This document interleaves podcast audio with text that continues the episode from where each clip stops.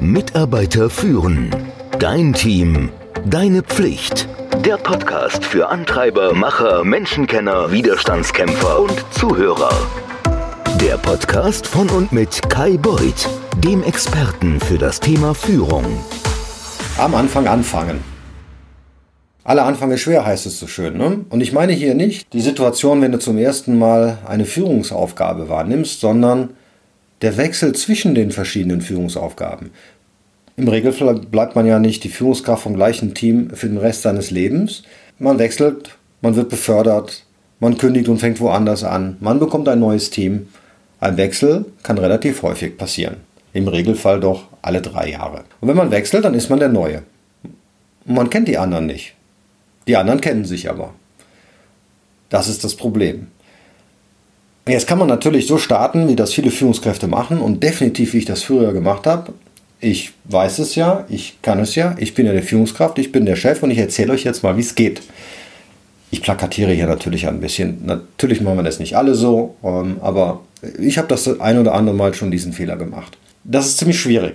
Und irgendwann habe ich das Verfahren geändert. Ich weiß nicht mal, wenn ich ehrlich bin, warum und wie ich darauf gekommen bin. Aber nachdem ich im Teammeeting oder im Bereichsmeeting von meinem Vorgänger vorgestellt wurde und ich ein paar warme Worte zu mir gesagt habe, also in der Allgemeinheit, habe ich dann gesagt, und mit jedem von euch werde ich ein persönliches Gespräch führen. Und ich glaube, ich habe das in der Schulung gelernt, dass das eine gute Idee ist. Und das wollte ich mal ausprobieren. Das ist ungefähr zehn Jahre her. Ich werde also mit jedem von euch ein persönliches Gespräch führen. Deswegen bekommt ihr jetzt alle in den nächsten Tagen eine Einladung. Meine Empfehlung ist es, nicht mehr als zwei bis maximal vier Gespräche pro Tag durchzuführen. Dann dauert das natürlich bei 150 Mitarbeitern relativ lange, aber dennoch würde ich nicht mehr machen. Warum? Du bist danach nämlich platt. Also mir geht es zumindest so. Spätestens nach dem vierten Gespräch ist man nicht mehr richtig aufnahmebereit. Und die Gespräche dauern wirklich zwischen 45 und 90 Minuten. Ähm, die würde ich auch nicht abbrechen. Ich habe es nie gemacht.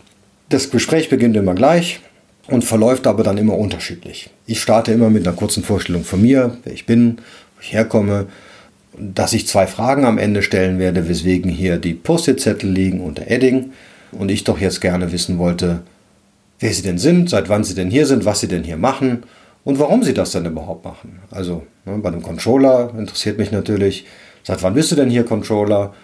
Warum hast du dich denn hier auf diese Stelle bei dieser Firma beworben und warum überhaupt Controlling und warum bist du nicht Programmierer geworden? Einfach nur, um zu verstehen, warum ist der Mensch denn so, wie er ist. Selbstverständlich füge ich immer hinzu, wir brauchen hier nicht über das rein Geschäftliche zu sprechen, mich interessiert auch das Private, aber ich will natürlich nicht so, so neugierig sein, dass die Leute sich gedrängt fühlen, mir private Dinge zu sagen, die sie nicht sagen möchten. Eine witzige Sache, die mir mal eine Mitarbeiterin gesagt hat, die sich mir eingebrannt hat, dass äh, in einem Jahr zwei traurige Vorfälle waren. Ihr Vater ist gestorben und ihre Schwiegermutter. Und da sich alles gut verstanden haben, wäre es jetzt heute eine sehr interessante Konstellation. Die, die Mutter ihres Mannes wäre jetzt verheiratet mit ihrem Vater. Und das sind halt Dinge, die das Leben schreibt und die man wahrscheinlich nur in so einem Gespräch herausfinden kann. Spannend wie du merkst, ich habe es mir einfach gemerkt. Ich fand es einfach eine interessante Begebenheit. So, dann stelle ich immer zwei Fragen, wie ich anfangs erwähnt habe. Einmal zu, was ist denn die Strategie der Firma? Bitte in einem Satz. Und die andere Frage ist, welche zwei Dinge würdest du verändern, wenn du sie verändern kannst? Und das bitte aufschreiben. Ja, alle drei Sachen bitte auf zwei unterschiedlichen Zetteln aufschreiben. Warum? Ich brauche die später, A, damit ich nichts vergesse und B, weil ich sie auch clustern will und C, weil ich sie in den darauf folgenden Team-Meetings immer wieder vorstellen möchte, damit ich ein Update gebe, welches Feedback ich denn von meinen Kollegen bekommen habe und was ich damit machen möchte. Bei der Strategie ist extrem wichtig, du stellst fest, also immer, immer, dass bei 100 Leuten es 50 verschiedene Strategien gibt und das sagt dir, es gibt keine einheitliche Strategie oder sie wird nicht richtig kommuniziert oder sie wurde nicht richtig verstanden. Da weißt du also, was du machen musst. Bei dem anderen ist es so, da erfährst du dann, was deine Mitarbeiter glauben, was es braucht, damit es besser wird.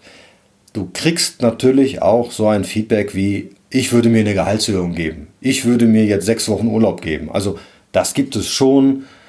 Diese Art von Dingen delegiere ich aber im Regelfall, wenn es nicht mein direkter Mitarbeiter ist, an den Vorgesetzten. Da hört es auch hin.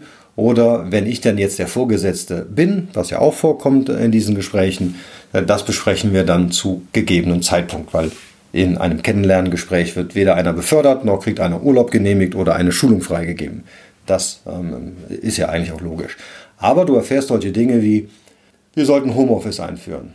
Oder die Luft in der zweiten Etage ist so schlecht oder die Fenster sind undicht und im Winter ist es immer kalt und im Sommer ist es immer heiß und wir brauchen neue Firmenwägen, neue Rechner, alle sollten Laptops haben ähm, und so weiter und so fort. Das ist fantastisch. Warum ist das fantastisch?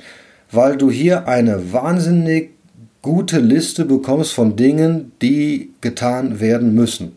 Oder von denen zumindest deine Mitarbeiter denken, dass sie getan werden müssen. Die kannst du jetzt in eine Reihenfolge bringen und bam, du hast schon gleich zu Beginn einen vernünftigen Plan, der zumindest von deinen Mitarbeitern gewünscht wird. So, jetzt wirst du sagen, ja, die wünschen sich viel, man kann das ja nicht alles erfüllen. Das stimmt. Aber indem du gefragt hast, indem sie es dir gesagt haben und indem du in den kommenden Wochen, und das ist meine Empfehlung, das kommunizierst und ein Update gibst, hast du ihnen gezeigt, du kannst zuhören, du bist wertschätzend und du kannst Dinge umsetzen. Denn was ich immer mache, ist, ich nehme die Liste und die Dinge, die man einfach umsetzen kann und die mir auch logisch erscheinen, die setze ich um. Die Dinge, die ich denke, die gut sind, die aber nicht so einfach sind oder die man nochmal prüfen muss, ob man das wirklich machen kann oder soll oder will, die bringst du in die Kategorie, da schauen wir nochmal nach. Vielen Dank für das Feedback und wir werden ein paar Gruppen bilden, die daran arbeiten, um zu gucken, wie das geht. Und dann gibt es die Kategorie tolle Ideen, die wir leider nie umsetzen können, weil da gibt's, es gibt manchmal Sachen, da muss man sagen, das geht nicht. Also am Beste war, alle sollen jetzt sofort Laptops bekommen. Das ist dann so ein Zwischending. Ja, das machen wir äh, zukünftig, perspektivisch, aber nicht jetzt. Denn wenn du jetzt 200 Mitarbeiter hast und müsstest jetzt 200 Laptops auf einen Schlag kaufen, die hast du ja nicht im Budget drin. Und auf der anderen Seite hat ja jeder einen Desktop in diesem Fall. Die müsstest du ja alle abschreiben. Das ist natürlich auch nicht sinnhaft. Das kann man sehr gut erklären. Aber das hilft dir in den nächsten Team-Meetings zu erklären oder in den, in den Bereichsmeetings, Stand-ups, was auch immer du machst, ein Update zu geben, was du mit den Informationen machst, die dir deine Mitarbeiter gegeben haben. Und du lernst die kennen, du lernst die schätzen und es gibt dir einen hervorragenden Start und genug Zeit zu verstehen, wie funktioniert denn das hier, bevor du eingreifst, wo du glaubst, dass eingegriffen werden muss. Und nächste Woche werden wir mal über die ersten sogenannten 100 Tage sprechen, wie ich denn da vorgehe und warum ich glaube, dass das eine erfolgreiche Methode ist, die ich dir ans Herz legen möchte. Wenn dich mal ein besonderes Thema interessiert, zu dem ich Stellung beziehen soll, zu dem du meine Meinung haben möchtest, das du in diesem Podcast besprochen haben möchtest, dann poste es doch unter diesem Podcast. Noch einfacher ist es, du wirst Mitglied in der extra für diesen Podcast eingerichteten geschlossenen Facebook-Gruppe, deren Link ich unter diesem Podcast stellen werde. Hier kannst du ebenfalls deine Anregungen und deine Fragen stellen. Ich freue mich drauf. Ciao. Mitarbeiter führen. Dein Team. Deine Pflicht. Der Podcast für Antreiber, Macher, Menschenkenner, Widerstandskämpfer und Zuhörer. Der Podcast von und mit Kai Beuth, dem Experten für das Thema Führung.